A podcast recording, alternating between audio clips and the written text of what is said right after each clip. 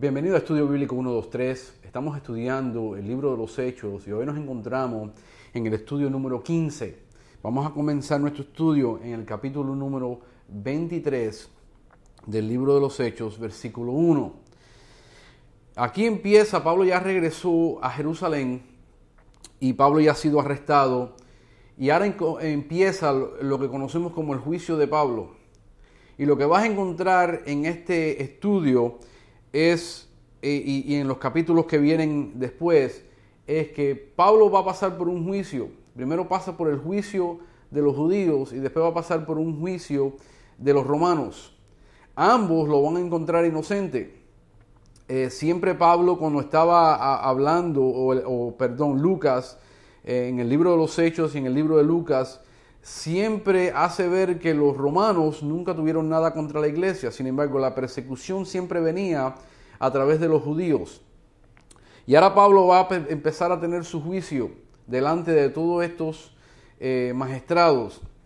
Vamos a comenzar a leer en el capítulo 23, versículo 1. Dice entonces Pablo mirando fijamente al concilio dijo, varones hermanos, yo con toda buena conciencia he vivido delante de Dios hasta el día de hoy. Que vamos a parar ahí un momentico.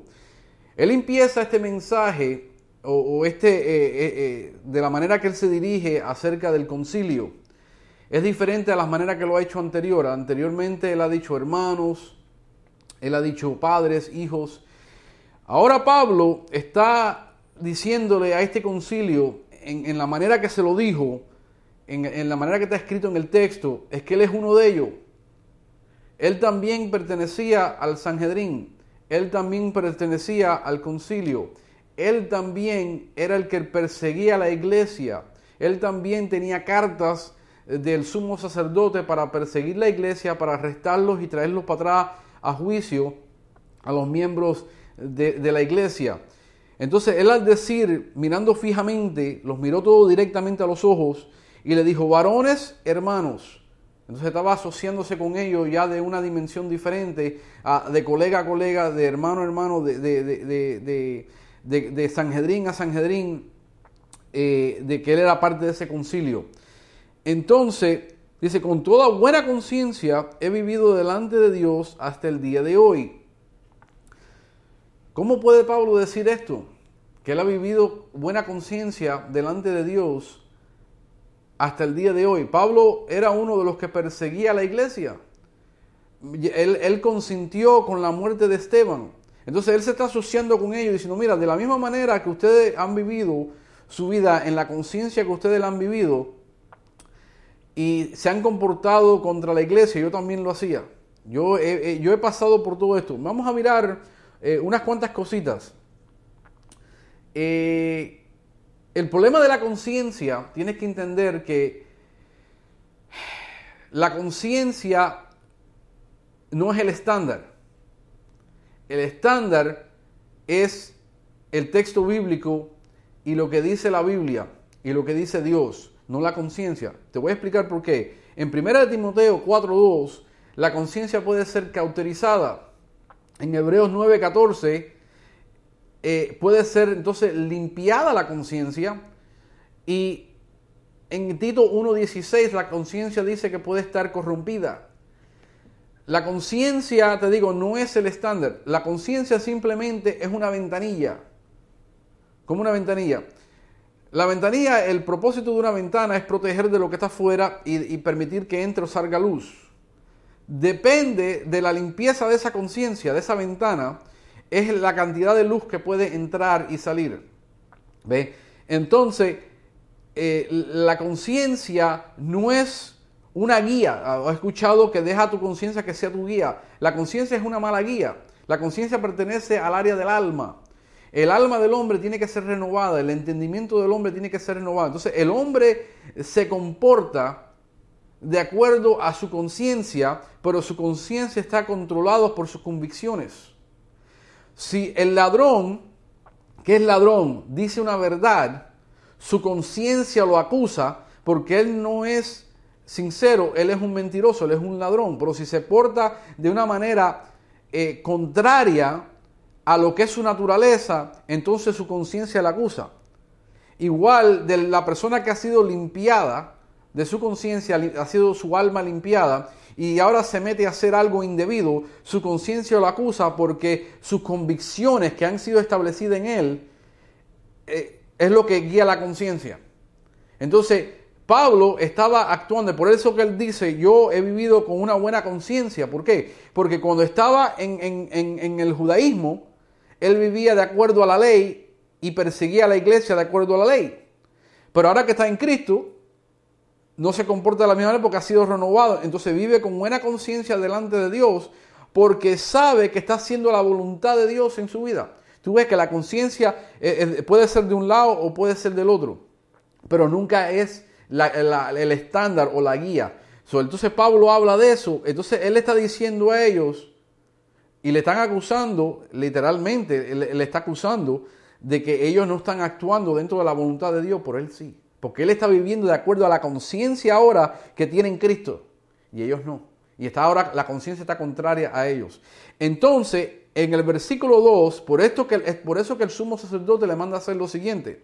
El sumo sacerdote Ananías ordenó entonces a los que estaban junto a él que le golpeasen en la boca. ¿Ve? Porque en los ojos de ellos, él le estaba dando una convicción a ellos de que ellos estaban en error y él no. Entonces todo el mundo alrededor de él estaba en error, pero él no. Entonces lo mandó, lo mandó a golpear en la boca. Ok, ¿quién es este eh, Ananías? Tienes que entender que desde que Pablo fue, eh, estuvo delante del sumo sacerdote la última vez, que él estuvo, estaba Anías y Caifás, o Anás y Caifás. Habían pasado hasta ahora unos 24 o 26 años desde que Pablo comenzó y estaba delante del concilio la primera vez pidiendo cartas para, para perseguir a la iglesia. Ahora han pasado unos 24 o 26 años. Y Pablo, e, este Ananías, era, de acuerdo a, la historia eh, extra bíblica, a Josefo, este hombre era un hombre bien corrupto el Ananías. Este hombre era un sacerdote político, aprobado por Roma, diferente a los sacerdotes que habían venido antes. Eh, este hombre, si, tú si los otros sacerdotes no le daban el diezmo a él, el diezmo de ellos, él le exigía que el diezmo que se le daban a los sacerdotes para ellos comer, para ellos vivir, él se lo exigía de ellos, dice la historia. Y si no se lo dabas, te golpeaba públicamente. Un hombre que tenía a la gente de Israel en terror totalmente de sumo sacerdote, bien corrupto.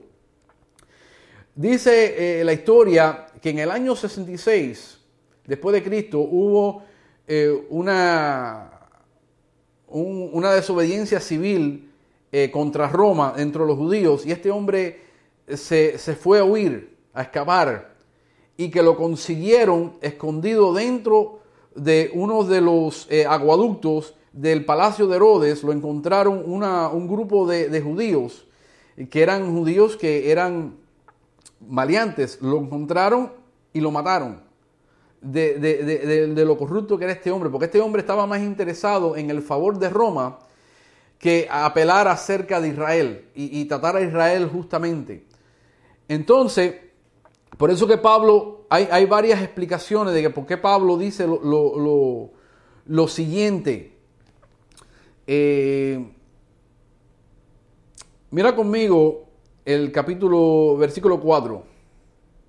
perdón. Entonces Pablo dice, Dios te golpeará a ti, pared blanqueada. ¿Estás tú sentado para juzgarme a la ley y quebrantando la ley me mandas a golpear? Ok, esto era un concilio. Pablo ahora dice y acusa al sumo sacerdote y le llama una pared blanqueada.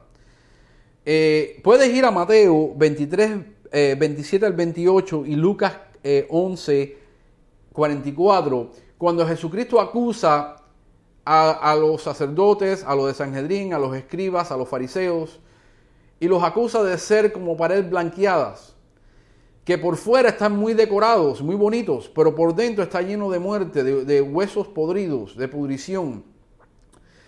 ¿Y por qué blanqueaban las paredes? Eh, bueno, eh, para el judío, si el judío tocaba una tumba, si el judío entraba a una tumba, estaba bajo la ley, estaba bajo eh, inmundicia y se convertía en inmundo. Y tenía que pasar por todo un ritual de limpieza para limpiarse. Entonces lo que los judíos hicieron para que la gente no se contagiara, especialmente en este tiempo que estaban regresando a Jerusalén para las fiestas. Pablo, acuérdate que el, propósito de Pablo llegar a Jerusalén era para celebrar las fiestas, que se le mandaba a todo judío.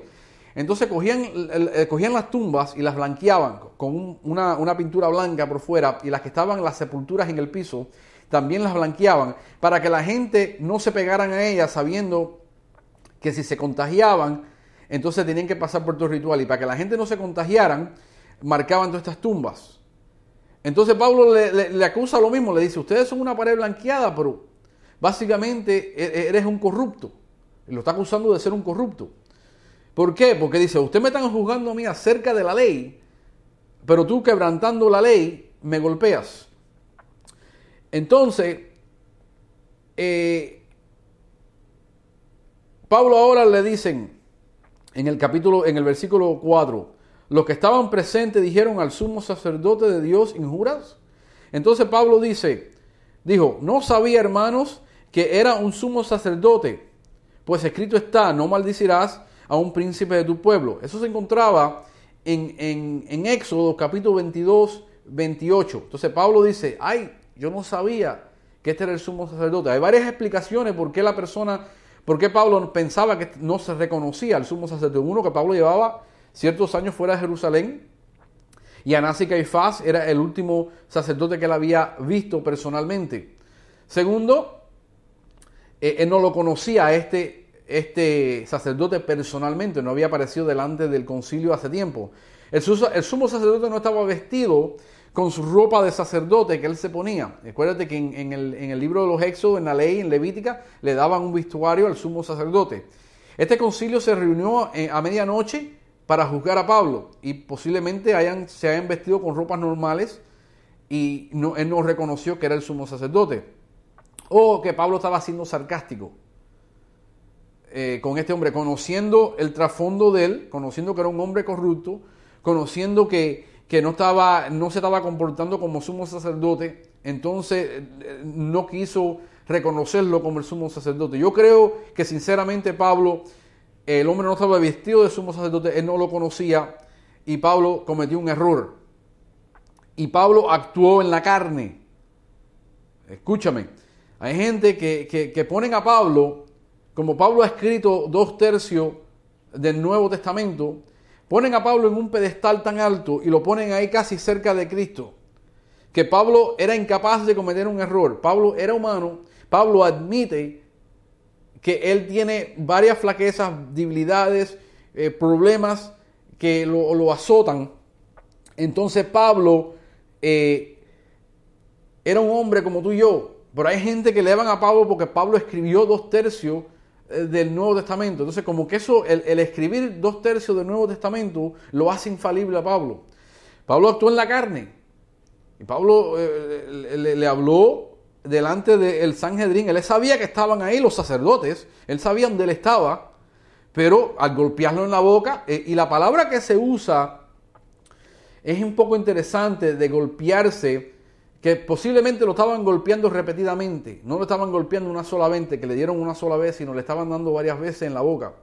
Y Pablo se levantó la carne y le contestó así, porque él sabía dónde él estaba. Él sabía que el Sanhedrín se había reunido y que toda esa gente eran sacerdotes, escribas, eran fariseos y saduceos. Él no estaba equivocado en eso, él lo que no sabía quién le estaba hablando directamente. So, eh, no pongas a las personas bíblicas dentro de ponerlo en un pedestal donde ellos no pertenecen. Sin embargo, eh, hay un respeto y hay un honor que se le dan a los hombres eh, de la Biblia por la posición que tienen y la oficina que tienen, pero no necesariamente ponerlo en pedestales para que ellos sean superiores a nosotros en, en, en posición o en lugar celestial.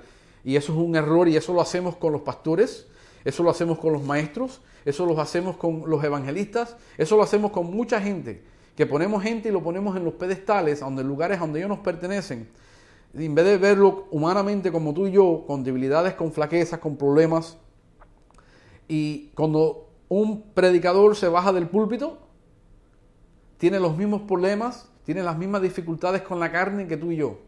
Cuando yo dejo de enseñar esta Biblia, a mí no me hace exento de los problemas y las dificultades de la vida, de la corrupción que hay en la carne, de que yo en algún momento me comporte como, no, como, como uno piensa que una persona que está administrando la palabra debe comportarse. Los hombres cometen errores, hay una barra de jabón para el cristiano que se llama la confesión, y si confesara nuestros pecados, entonces Él nos limpiará, Él nos lavará nuestros pecados. Eso no es una barra de jabón que la cargamos para poder pecar como nos da la gana. Pero Dios ha proveído de la misma manera que proveía en el Antiguo Testamento la limpieza de pecado a través de los sacrificios. Entonces hoy, a través de la confesión de pecado delante de Dios y delante de los hermanos, Dios provee perdón de pecado para nosotros. ¿Ve? Entonces eh, no, no es para que abusemos el asunto, sino es para que reconozcamos que si no, dice la Biblia, si no tenemos pecados, y decimos que no tenemos pecados, somos mentirosos y hemos puesto a Dios como mentiroso. Pablo tenía pecados, Pablo era un hombre y Pablo a veces se comportaba en la carne. Y varias veces cuando tú leas eh, los libros, las escrituras de Pablo, tú vas a ver que Pablo se comportaba en la carne. Vamos a seguir leyendo. Eh, eh, vamos a ver aquí. Versículo 5. Pablo dijo, no sabía que era el sumo sacerdote eh, pues escrito está, no maldecirás a un príncipe de tu pueblo. Entonces, versículo 6. Entonces Pablo, notando que una parte era saduceos y otra fariseos, alzó la voz en el concilio. Varones hermanos, yo soy fariseo, hijo de fariseo, acerca de la esperanza, eh, acerca de la esperanza y de la resurrección de los muertos se me juzga. Ok, eh, Pablo se da de cuenta que que él está en una posición, él se da de cuenta que él está en una posición que ahora lo, él, esta gente no le van a dar un juicio justo. Él entiende que no importa lo que él diga, esta gente no le van a dar un juicio justo, no lo van a soltar y no van a ser justo con él. So él toma la posición de predicador y dice, bueno, lo único que me toca aquí es predicar a Cristo y predicar el Evangelio porque de todas maneras no me van a dejar ir. Él notando que una parte era saduceos y otra parte eran fariseos. Y él se, se hace alianza con el grupo de él, de los fariseos. ¿Qué es lo que estaba pasando en Jerusalén en este tiempo? ¿Qué es lo que era el concilio? El concilio era la corte suprema de Israel. Este concepto no es nada nuevo. Eh, Dios atrás le, dice a, Israel, mira, Moisés, Moisés, recoge 70 hombres y de estos 70 hombres lo vas a poner como príncipes, como concilio, para, para llevar a juzgar todos los problemas que hay en Israel. Entonces lo que ellos no puedan eh, resolver te lo traerán a ti esto no era nada nuevo, esto eran aproximadamente 70 a 72 hombres que eran escribas eh, de la ley, eran, eran eruditos. Er, entonces habían dos sectas, el, concilio estaba dividido en dos partes. Estaba dividido en los fariseos y los saduceos. Los fariseos creían el Antiguo Testamento completo. Y cuando estamos hablando del Antiguo Testamento, tenemos que verlo del punto de vista de un judío. El judío veía el, Antiguo Testamento en tres partes. La ley de Moisés, los libros eh, de inspiración o los libros de sabiduría, los libros poéticos y los profetas. el Antiguo Testamento estaba dividido en tres partes. Para el fariseo, él creía todos los libros, creía Moisés y los profetas. ¿Ok? Pero los saduceos no. Los saduceos solamente creían los libros de Moisés. Entonces estaba dividido el pueblo de Israel en dos partes. Aquellos que nada más que creían en los libros de Moisés y aquellos que le creían en los profetas, que eran los fariseos. Entonces Pablo era uno de los fariseos, de los que creían en, la ley de Moisés y los profetas. Jesucristo, hablando, él cotiza todos los libros de Moisés, pero también cotiza a todos los, los profetas y cotiza también parte de, los salmos y, de David, y le acredita a David la mayoría de los salmos. So, Jesucristo, entonces la pregunta es, ¿Jesucristo era fariseo o era saduceo? Ninguno. Él era la palabra hecha vida, hecha carne. ¿Por qué te hablo de esto? Porque hay cosas que no han cambiado en la iglesia. Hay cosas que, que, hoy en día nosotros tenemos en los mismos problemas que tenían en este tiempo. El problema del religioso es que el religioso se ciega.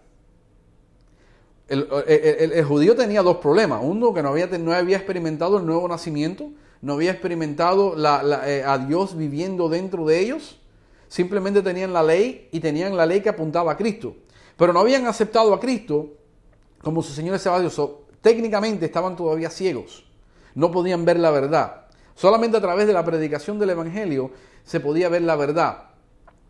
Entonces, eh, hay, hoy en día eh, tenemos aproximadamente en, en los Estados Unidos y alrededor del mundo 250 denominaciones cristianas que dicen que son seguidores de Cristo. Pero unos escogen una parte de la Biblia y otros escogen sacarle otra parte y decir nosotros no creemos en eso. Otros dicen nosotros nada más que creemos en el Nuevo Testamento. Otros que dicen nosotros creemos en la venida de Cristo. Otros que dicen nosotros ya no creemos en la venida de Cristo. Otros que dicen que ya Cristo vino. Otros que dicen que, que cuando dividen la tribulación nosotros vamos a ser parte de la tribulación, otro que dice no, nosotros vamos a estar en el medio de la tribulación y otro dice no, nosotros vamos a, estar hasta el fin de la tribulación y vamos a pasar toda la tribulación. Acerca de, profecía, divisiones en la iglesia, entonces hay aproximadamente 30.000 sectas cristianas que se están divididas porque salieron de 250 denominaciones, de aproximadamente siete ramas principales que salieron de, de unos salieron durante antes de la de la lo que le llaman la, eh, la protesta de la iglesia. Y son protestantes de ahí salen los bautistas los angelicanos los pentecostales. Y hay una división horrible en la iglesia. A pesar de decir que tenemos el nuevo nacimiento que tenemos dentro de nosotros el Espíritu Santo que nos guía. Entonces estamos en, grupos de eh, eh, calvinistas que dicen, no, no, no, si tú no interpretas la Biblia, que, algún, que Dios ama a alguno y que Dios odia a otro, que Dios no ama a todo el mundo, entonces tú no tienes claridad de las escrituras y tú no eres nacido de nuevo. Otros que me dicen que si yo no hablo en lenguas, yo no soy nacido de nuevo. Entonces, eh, tenemos hoy en día lo mismo. Si vamos a seguir las reglas de los hombres, y vamos a seguir mirando lo que los hombres quieren hacer, nunca vamos a tener claridad de escritura. Porque siempre estamos escuchando la opinión de lo que dice fulano de tal y lo que dice mengano de tal. Tú no escuches mi opinión. La Biblia te manda que tú no escuches a Franklin Hernández. La Biblia te manda a que tú seas eh, una persona que confirma todo a través de las escrituras. Y te estoy hablando de la escritura, el libro completo. Todo completo. Porque hay en día hoy dentro de la iglesia también que dicen, no, el libro de Judas no pertenece en el Nuevo Testamento y no es inspirado por Dios porque predica ley. Bueno, tú lo miras de esa manera. Yo veo a, un judío explicándole, de explicando las escrituras desde un punto de vista de un judío. Tú tienes que ver toda esta Biblia desde el punto de vista de un judío. Si tú la empiezas a mirar desde un punto de vista de un cubano, te vas a equivocar. Si la pones a mirar esta Biblia del punto de vista de un venezolano, te vas a equivocar. Si ves la Biblia del punto de vista de un, dominicano, te vas a equivocar.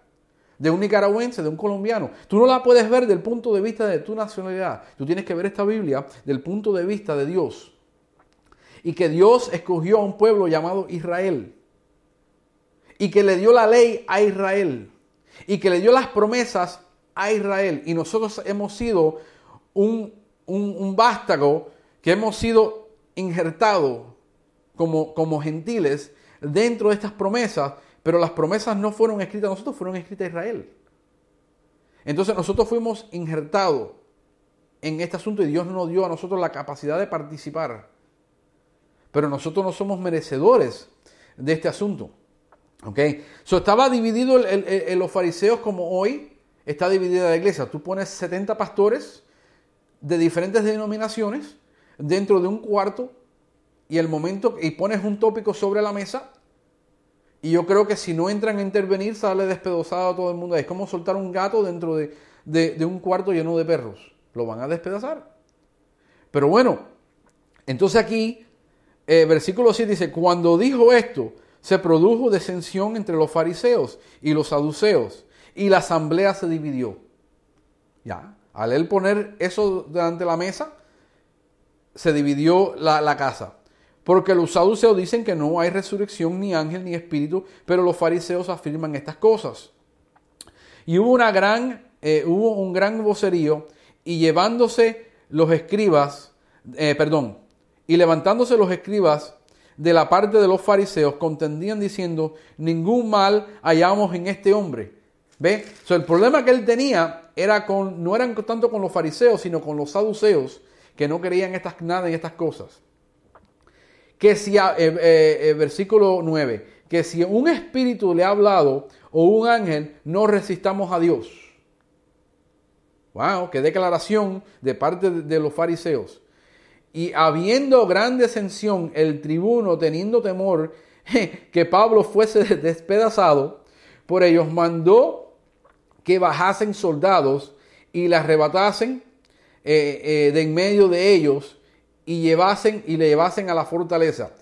Este hombre, este tribuno, es intrigante. Siempre está protegiendo a Pablo que no lo maten. Él mira, si, eh, para él hubiera sido más fácil que mataran a Pablo y ya se acababa este asunto. Pero sin embargo, Dios a través de, proveer para, para, Pablo, no permitió que el pueblo romano mataran a Pablo. Y él no fue, en, todas las cortes los encuentra él inocente. Ahora, a la noche siguiente, A la noche siguiente eh, se le presentó el Señor y le dijo, ten ánimo Pablo, pues como has testificado de mí en Jerusalén, así es necesario que testifiques también en Roma. Ok, ¿por qué Dios se le tiene que aparecer a Pablo y decirle esto? Que tenga ánimo. Que como has testificado de mí en Jerusalén, así es necesario que testifique también en Roma. ¿Cuál era el anhelo de Pablo? El anhelo de Pablo era de llegar a Jerusalén, predicarle a Jerusalén y que sus compatriotas se convirtieran al Evangelio. Pablo tenía una carga extraordinaria por Israel. Pablo dice, ojalá yo pudiera ser anatema para que este pueblo sea salvo. Solamente un hombre en la Biblia dijo algo semejante, Moisés. Moisés también dijo lo mismo, que si él fuera cortado para que este pueblo entrara y fuera salvo. Obviamente esto no era necesario porque el que había hecho esa provisión era Cristo. Cristo murió para que todo el mundo tuviera entrada al reino de Dios a través de él. Pero Pablo se deprime. No digas eso del apóstol Pablo. ¿Cómo que no? Si, ¿Por qué se tiene que aparecerse Jesucristo mismo a decirle que cobre ánimo? La palabra cobrar ánimo, ten ánimo, es de cobra valentía, cobra coraje. En, la Biblia, cuando, cuando se muere Moisés y va a entrar el pueblo a Israel a tomar la tierra prometida, se le dice a, a, José, se le dice, mira, mira que te mando que te fuertes, que te fuerces y seas valiente, porque yo estaré contigo. ¿Ve? Entonces le dice, mira, no tengas miedo, Pablo. Yo, tú viniste aquí con una intención de hacer algo, pero mis intenciones es de llevarte hasta Roma. Entonces, es necesario que testifique también en Roma. Ese era el anhelo de tu corazón, Pablo. Ese anhelo lo puse yo y yo voy a cumplir eso. Cobra ánimo, fortalécete. Cada vez que eh, Dios se le aparece a Pablo, es porque Pablo está en un punto deprimido. Vamos a hablar de esa manera que todo el mundo pueda entender. Pablo se deprimía. Y Pablo, y, Dios se le tiene que aparecer. Busca en la Biblia para que tú veas en, los capítulos pasados a donde Jesucristo se le aparece, Él está en el punto más bajo que ha estado en su ministerio siempre. Y es ahí donde se le aparece Jesucristo a darle fortaleza. Cuando nosotros estamos en nuestros puntos más bajos, es cuando necesitamos más de Dios. Pero se le aparece Jesucristo mismo a este hombre. Ahora, en el versículo 12, venido el día, algunos de los judíos tomaron un complot y se, y se juramentaron bajo maldición diciendo que no comieran ni bebieran hasta que hubiesen dado muerte a Pablo. Eran más de 40 lo que habían hecho este, esta conjuración, los cuales fueron a los principales sacerdotes y a los ancianos dijeron, nosotros nos hemos jurado, juramentado bajo maldición a no gustar nada hasta que hayamos dado muerte a Pablo. Ahora, eh, pues vosotros con el concilio requerid al tribuno que le traiga mañana ante vosotros como como eh, queréis indagar algunas cosas más ciertas acerca de él, nosotros estaremos listos para matarle antes que llegue. Piensa conmigo, qué gran odio tenía contra Pablo, un hombre que amaba a su pueblo y quería dar la vida por ellos, y ellos querían matarlo a él por este asunto. Ellos tomaron un pacto bajo maldición. Esto es, algo bien serio. Esto no te vayas a pensar que era ligero. Lo, lees por encima, pero como que no tiene para nosotros ningún significado. Estos hombres estaban diciendo que si ellos fracasaban iban a ser anatemas. Cortados del pueblo, cortados de la bendición de Dios y cortados del pacto. Hombres que vivían por esto, ahora dicen, si no lo matamos, somos cortados de todo esto. Y daban su vida por ese antiguo pacto.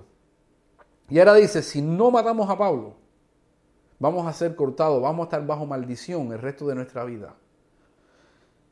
Y ahora eh, ellos dicen, van al concilio y le dicen esto al concilio. Y el concilio dice, está bien. Hombres que estaban obligados a cumplir la ley, ahora la están quebrantando. Lo que, lo que estaba pasando es que ellos no podían matar a Pablo. La ley no se lo permitía. ¿Cuál ley? No la ley de ellos, sino la ley romana. Cuando, cuando traían a Jesucristo delante del concilio, eh, eh, eh, delante de, Pilato y delante de, todos los antiguos, le dijeron, tómenlo ustedes y júguenlo de acuerdo a su ley. Y dice, nosotros lo haríamos, pero nuestra ley, la ley no lo permite que lo matemos. Ellos no estaban hablando de la ley de ellos, ellos querían apedrearlo de acuerdo a su ley.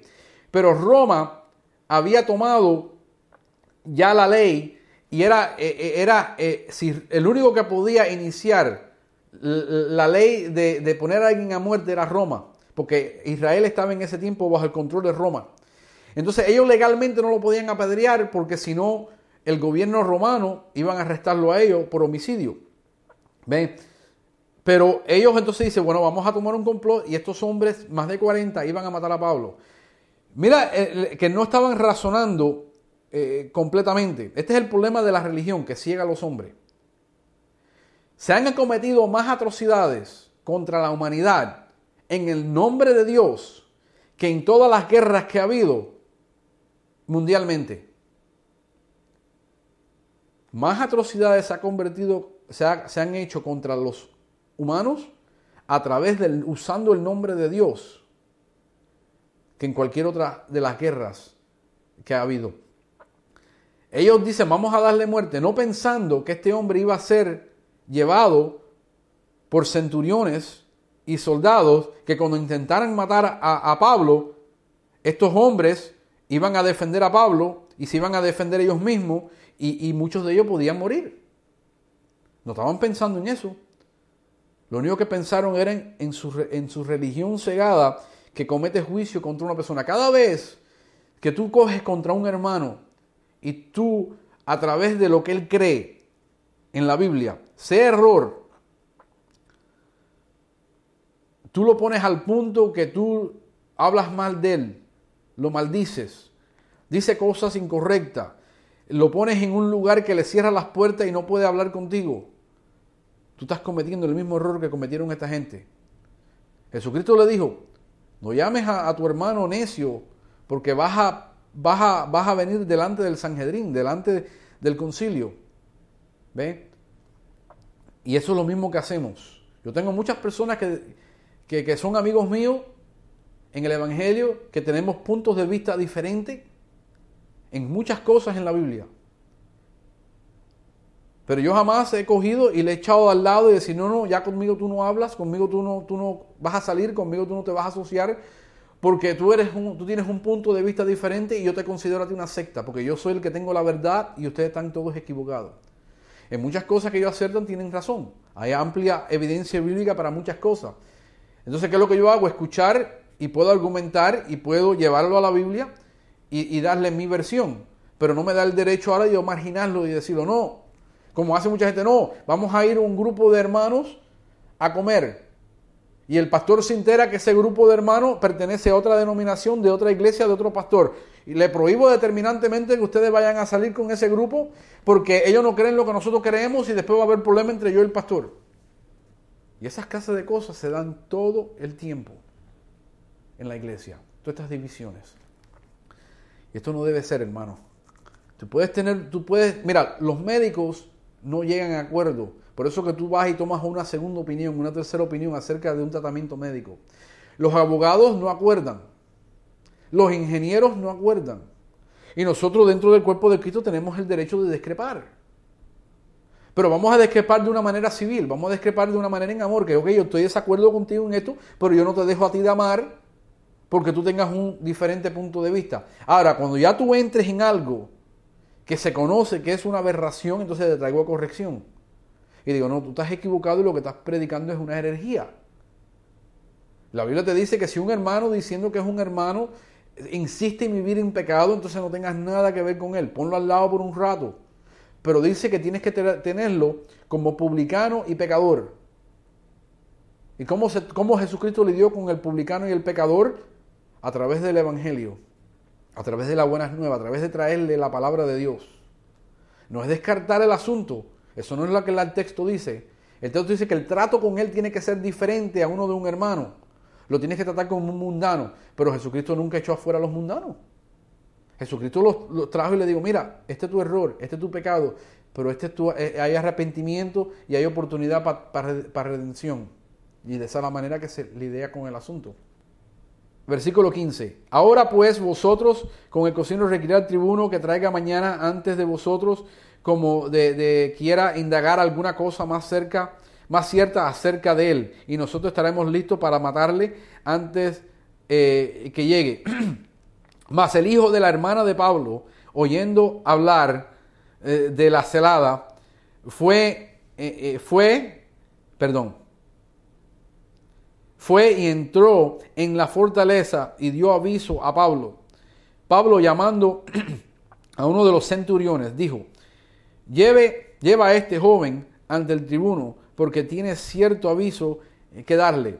Entonces él, eh, él entonces tomándole, le llevó al tribuno y dijo, el preso Pablo me llamó y me rogó que te trajese ante de ti a este joven que tiene algo que hablarte el tribuno tomándole de la mano y el tribuno tomándole de la mano y retirándose aparte, le preguntó, ¿qué es lo que tienes que decirme? Él le dijo, los judíos han convenido en rogarte que mañana lleves a Pablo ante el concilio, como que van a inquirir alguna cosa más cierta acerca de él.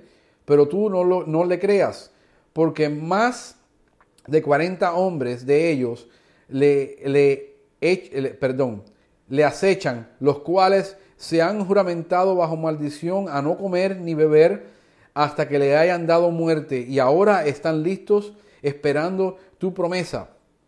Ok, entonces eh, el tribuno despidió al joven mandándole que, que, a nadie dijese lo que había eh, dado aviso ah, de esto. Ok, ¿qué, qué, ¿cómo sucedió este asunto? ¿Cómo sucedió este asunto? Porque habla que es un joven. Esta gente se reunían en lugares dentro del, tenían sus palacios, tenían sus casas, ya no vivían en carpas, acuérdate de esto. Estaban viviendo ya en, lugares fortificados.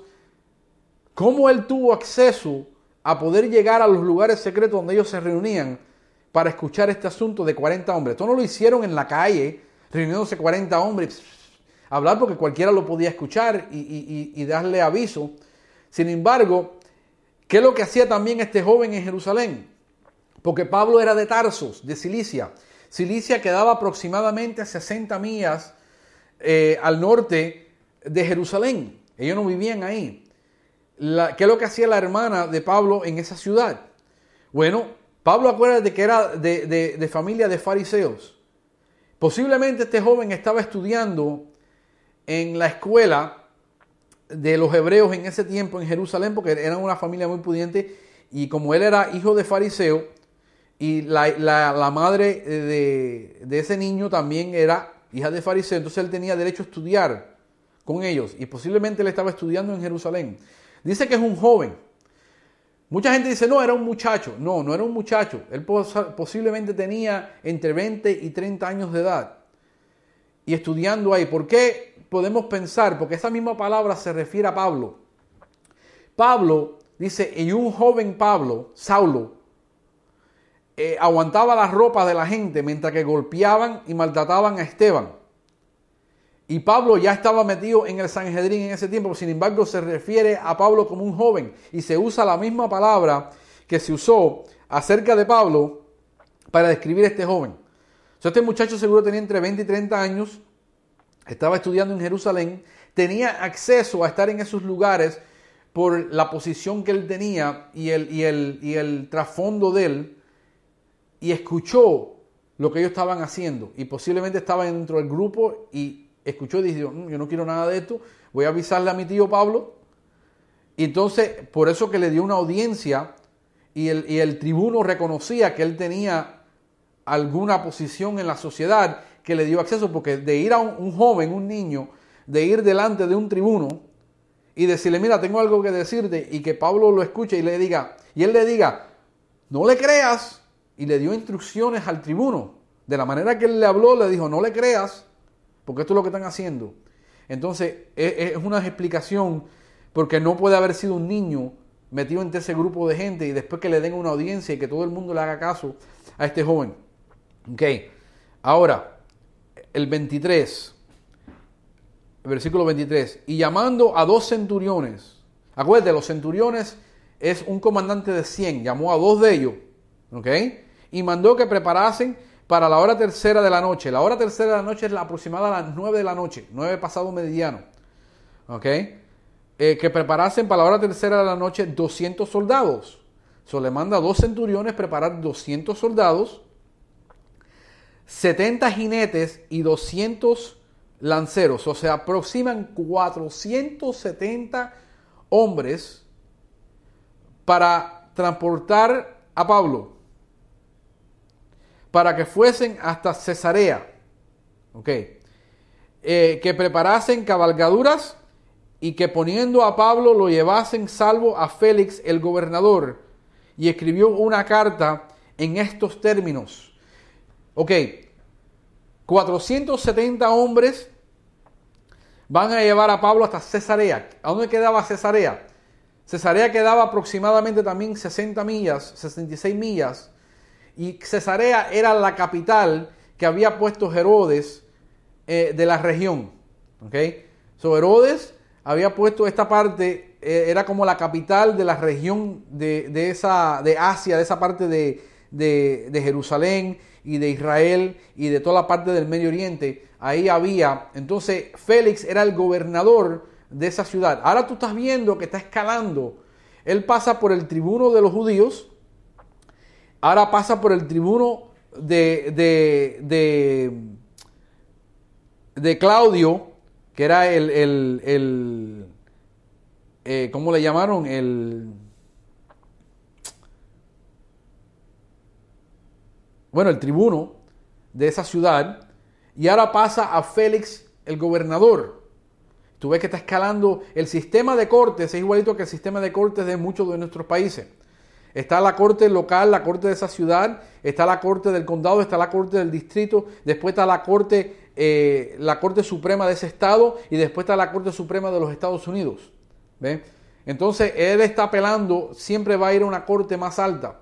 Y muchos piensan que esta carta de los hechos era la carta que escribió Lucas acerca de la defensa de Pablo delante de todos estos tribunos para que tuvieran un historial de qué es lo que estaba sucediendo con Pablo. Eh, y ahora dice, entonces dice, y escribió una carta en estos términos. No se sabe exactamente qué decía la carta, porque la carta era de Claudio a Félix y Lucas no tenía cómo ver, esas cartas eran selladas, venían con un cuño y solamente el que estaba designada a que la abriera podía abrir y leer la carta. So, él dice, en estos términos, no fueron las palabras exactas que se escribieron, pero esto fue lo que se dijo, porque cuando se estaban transportando a Pablo de lugar a lugar, entonces veían lo que había sucedido y lo que había transcurrido. Y cuando él leyó la carta, las decisiones que Félix tomó. Entonces él dice, en estos términos, esto fue lo que se dijo. Ahora dice, Claudio Lisas, este Claudio Lisas es el tribuno. Ahora por primera vez se conoce su nombre, que es Claudio Lisas. Al excelentísimo gobernador Félix. Este, eh, este saludo excelentísimo es el mismo que eh, Lucas usa para referirse en, en, Lucas capítulo 1 y en Hechos capítulo 1 a Teófilo, el excelentísimo. Quiere decir que Teófilo también podría haber sido un alto funcionario del gobierno.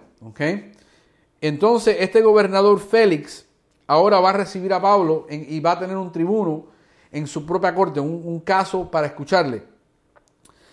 A este hombre, aprendido por los judíos y que iban ellos a matar, lo, lo libré yo acudiendo con la tropa. ¿Ve? Él está dando lo que, lo que sucedió habiendo, eh, habiendo sabido que era ciudadano romano. Entonces él se enteró después que él era ciudadano romano.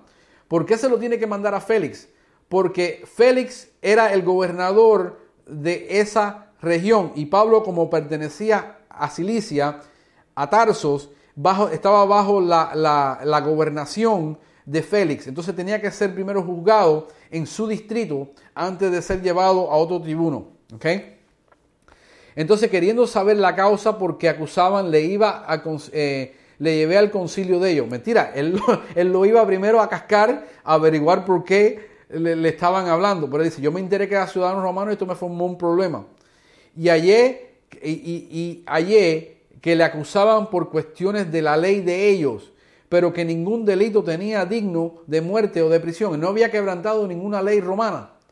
¿Ven? Entonces le está diciendo, pero al ser avisado de acechanzas que los judíos habían tenido contra este hombre, al punto, de, eh, eh, al punto le he enviado a ti, eh, intimidando también a los acusadores que traten,